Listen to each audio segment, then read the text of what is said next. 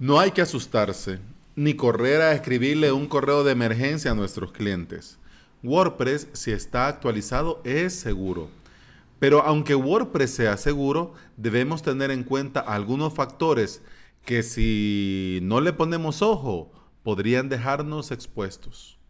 A nosotros y a nuestro WordPress. Y peor, al de nuestros clientes.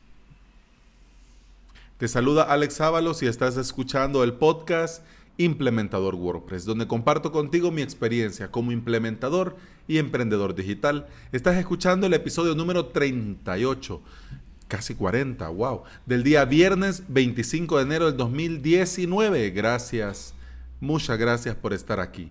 Bienvenida y bienvenido, porque el tema de hoy tiene tela, el tema de hoy tiene cola. Como di bien dice el dicho, prevenir es mejor que curar. Y eso lo sabré yo. Comencé yo mis andaduras en este tema del Internet hace muchos años ya, con un proyecto que se llamaba tecnoutilidades.com. El, el proyecto murió. Ahorita está indefinidamente parado. Eh, aunque ya tenía 200, eh, no, 2.000 suscriptores en YouTube y más de 200 eh, likes eh, en, la página de Facebook. Pero, ¿cuál fue el problema? El problema fue de que no tenía tiempo. El problema fue que no me lo tomé tan en serio, iba comenzando con el tema, entonces mmm, iba así.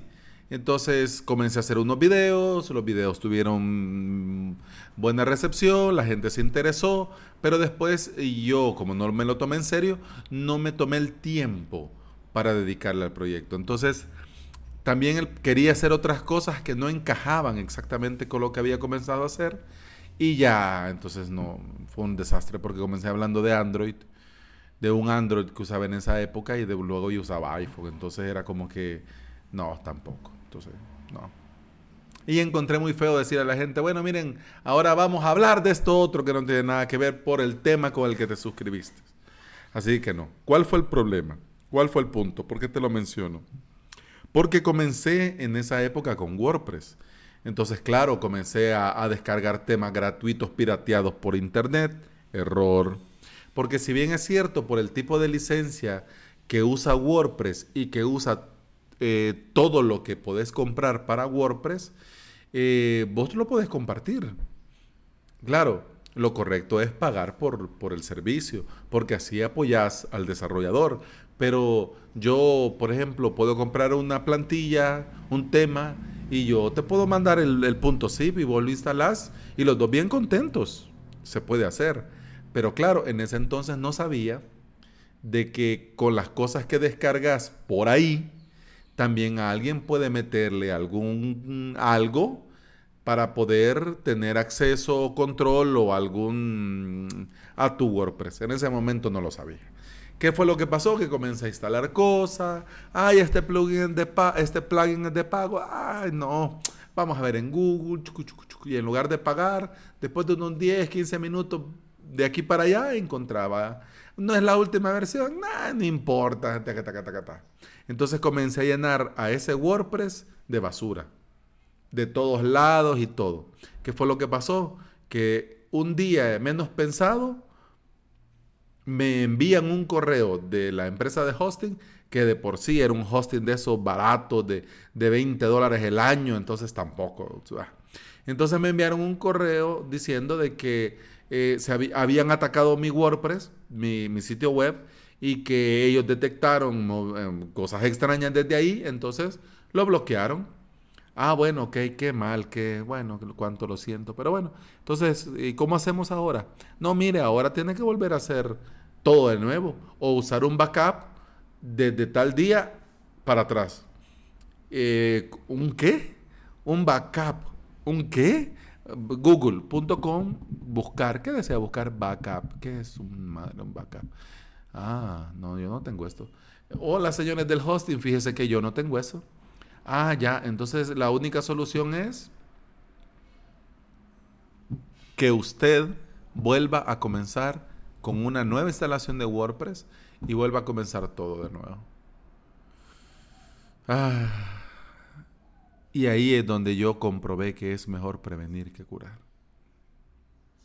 Y con el tema de WordPress, es mejor prevenir que reparar un WordPress, un WordPress hackeado. ¿Ok? Así que por este, por esto, por todo esto, y hablando de esto, porque ahorita estaba ah, probando una aplicación, un, un sitio web que te permite verificar la seguridad. Más adelante lo hablamos, pero se le estaba pasando a uno al sitio de uno de mis clientes y dije yo, bueno, este tema hay que hablar de este tema, tenemos que hablar de este tema. Así de que bienvenido al primero de muchos. Seguridad WordPress, dos puntos, la prevención. ¿Por qué? Porque podemos hablar de cualquier otra cosa. Podemos hablar de plugin de seguridad, podemos hablar de snippet de seguridad, podemos hablar de todo lo que usted quiera de seguridad dentro de su WordPress, pero primero es la prevención, ¿ok? Así que vamos a comenzar hablando de algunos factores que nosotros tenemos que conocer y que tenemos que manejar y que tenemos que estar al día con esto. ¿Por qué? Porque así nosotros estamos deteniendo que algún malintencionado hacker llegue hasta WordPress. Ahora mm, me voy, a, me voy a explicar mejor. Pero comencemos por el principio, el hosting y sus componentes. Este es el primero de las cosas que nosotros tenemos que tener, pero bien ahí en la mira. Bien, bien, bien, bien. El hosting y sus componentes. Preguntas simples. ¿Quién actualiza el hosting? Tu hosting, a donde vos tenés tu WordPress o el WordPress de tu cliente, ¿quién lo actualiza? Eh, el hosting te da la posibilidad de hacer copias de respaldo. ¿Con qué frecuencia hace el hosting la copia de respaldo? La copia de respaldo que hace ese hosting, ¿dónde guarda el archivo de respaldo? ¿En el mismo, en tu mismo hosting o en otros servidores? ¿O te da la opción de guardar ese backup en Google Drive, en Dropbox o en donde, ¿no? Pregunto. ¿Ya? Por ejemplo, ¿qué servidor web usas? Apache, Nginx. ¿Me explico? O sea, aquí nosotros tenemos que ver también incluso hasta los datos hasta las plataformas que usamos, si están actualizadas. Por ejemplo, PHP. ¿Está actualizado PHP en tu hosting? ¿Está actualizado Apache, el servidor web Apache en tu hosting? ¿Está actualizado? Eso lo tenés que ver. Lo tenés que preguntar. Tenés que estar enterado. Por eso es que hemos hablado siempre que hay que hacer las cosas bien y desde un principio. Y hacerlo bien no es por ahorrarte o ganar más, entre comillas, cobrarle lo que le cobras a tu cliente por la implementación WordPress y ponerlo con un hosting barato o con un hosting de dudoso proceder. Entonces eso no está bien. Avancemos. Actualizaciones de WordPress. Ya lo hemos dicho antes. WordPress es seguro si está actualizado. Y si está actualizado, es seguro. Así que con esto no hay nada más que agregar, señoría. ¿Ok? Sigamos. Permiso de archivos en el servidor. Solo para repasar, por ejemplo, los permisos ideales son a las carpetas, permisos 750, a los archivos 640, al WordPress wp-config.php 400 y al readme.html 000. Solo para comenzar. Pero ahí vos tenés que darte a la tarea de ir a ver a tu hosting cómo lo tenés porque si le has dado permiso 777 eh, a todo, que Dios nos haga reconfesados, porque ahí, como dicen los hermanos españoles, se va a armar la mundial. los latinoamericanos lo decimos de otro modo, pero este podcast es para todo público. ¿Ok? Sigamos. La base de datos. La base de datos, ojo con la base de datos, porque cualquiera puede decir, bueno, yo WordPress está bien pues ¿y la base de datos? ¿Cómo está la base de datos? Lo primero es que nosotros tenemos que revisar que tenga los permisos adecuados para los usuarios adecuados, ni más ni menos. Este usuario puede hacer esto, esto y esto y esto de otros no. ¿Ya? Además, es obligatorio, obligatorio el uso de contraseñas seguras de mínimo 24 caracteres y que incluyan en esos 24 caracteres mayúsculas, minúsculas, números, símbolos, etc. Si no, no da mucho la imaginación, más abajo te voy a recomendar una web donde podés generar contraseñas seguras. Pero eso sí, prohibido 1, 2, 3, 4, 5, 6. Prohibido tu nombre. Prohibido tu apellido. Prohibido el nombre de la web. Dios, Dios nos ampare. prohibido PAST. P-A-S-S. Prohibido. No, ni en broma. Además también hablando de la base de datos, cuando vos vas a crear la base de datos para el WordPress de tus clientes, no se debe usar el prefijo WP por, por nada del mundo. Olvídate. Lo tenés que cambiar sí o sí. Pero tampoco pongas el nombre del dominio. ¿Por qué? Porque estás usando esa base de datos para ese WordPress. No hay duda. Entonces, ¿para qué vas a ponerle las cosas fácil al dichoso hacker? Si logra encontrar la base de datos y dice, ve, vamos a ver cuál es este dominio. Ah, si aquí está, ve, y ya lo tengo todo. No, no, no, no, no, no. No. Podés poner símbolos, podés poner números, podés poner lo que te dé la gana. O podés poner incluso hasta la marca de, de los zapatos que usas. Pero no, WP y tampoco el nombre del dominio donde vas a usar esa base de datos. 5. Aunque parezca eh, obvio, pero tenés que usar todo WordPress con navegación HTTPS. Con certificados TLC. TLS, perdón. Ah, estoy dormido. con certificados TLS. Todo WordPress debe navegar con HTTPS.